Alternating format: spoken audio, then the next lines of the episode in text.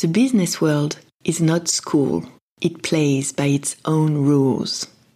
My name is Clara Molly, and what I'm sharing here with you are all the lessons I learned day after day throughout my career.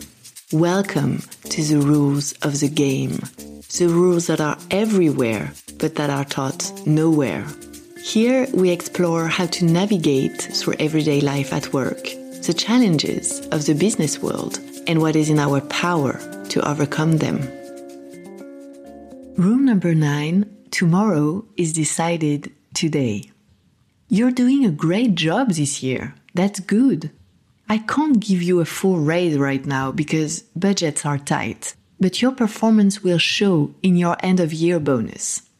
That's what my boss told me one day while I was negotiating a raise after a promotion. I protested, saying that the end of the year was in more than six months, and he replied, Listen, you're lucky to have lots of responsibilities for your age, and you're already well paid compared to others. Don't be in such a rush. You've got time to make money, and you should focus on your new responsibilities instead. How do you respond to this? To an argument filled with guilt and denigration at the same time. On the moment, it's unsettling, but experience taught me a golden rule of the business world. Tomorrow is decided today. In other words, you must rely on the present and maximize what you can get from your job now. I insist on the now without postponing, not tomorrow, not in a year, simply because the future in a company is so unpredictable. Take a second to think about your current job. In a year or in six months, your situation may be completely different without having anticipated any of it. You may change teams, the project you're working on may be redesigned or taken over by others. Your boss may be gone and will have been replaced by someone who doesn't know you. You may find another opportunity elsewhere in another company. And then all the plans, the strategies, the promises you're making today will need to change all over only today is sure. That's why you must rely on the present. And the challenge here is that in companies, there are two opposing views of time. On the one hand, there is the time of the company, of the structure, of the decision makers, of the big projects, the higher interest in the long run. And on the other hand, there is your own time, that of your career and lifestyle, of your worth on the labor market today in the short run.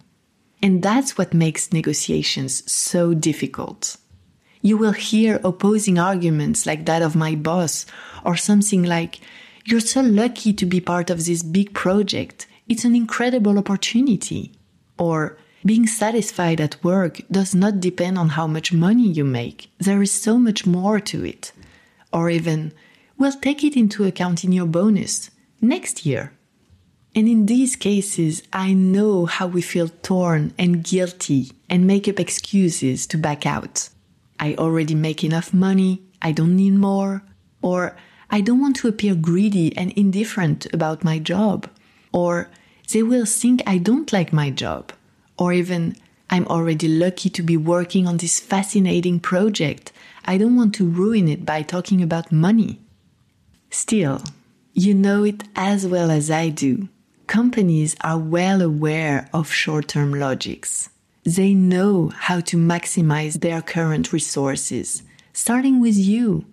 They need performing, efficient workers now, not tomorrow, not in a year.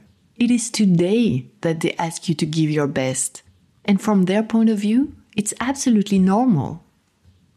Maximizing your job it's simply establishing a reciprocity with your company, a balanced relation. Your individual interest matters as much as the projects you're working on. It's just as worth fighting for. Tomorrow is decided today. Try to get the most out of your job now because it is on the present that you build up the future. That's the rule of the game. and now it's your turn to play. Next rule of the game takes two to tango.